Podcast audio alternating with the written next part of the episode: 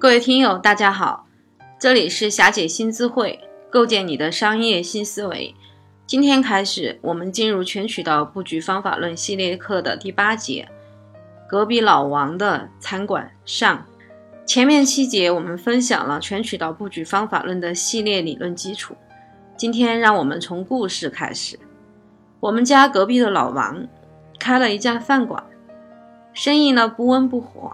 有一天，美团、大众点评这些地推人员都找到了老王，他们交谈相见恨晚，一拍即合。老王很快就加盟了美团，听取了美团的一些建议。并且做了一些产品的促销，通过美团的推广，老王的餐馆的业绩有了显著的提升。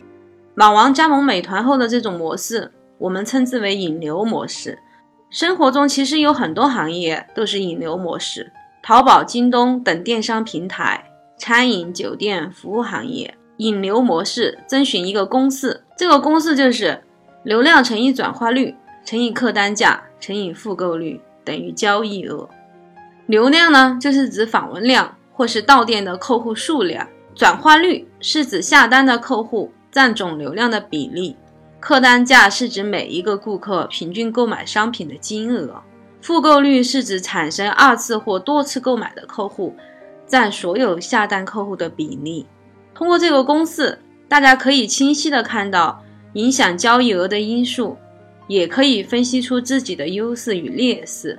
以便针对性的做出调整，在你的行业是不是属于引流模式呢？这个公式是否适用于你的行业呢？欢迎关注霞姐的微信号“霞姐新资会”的全拼。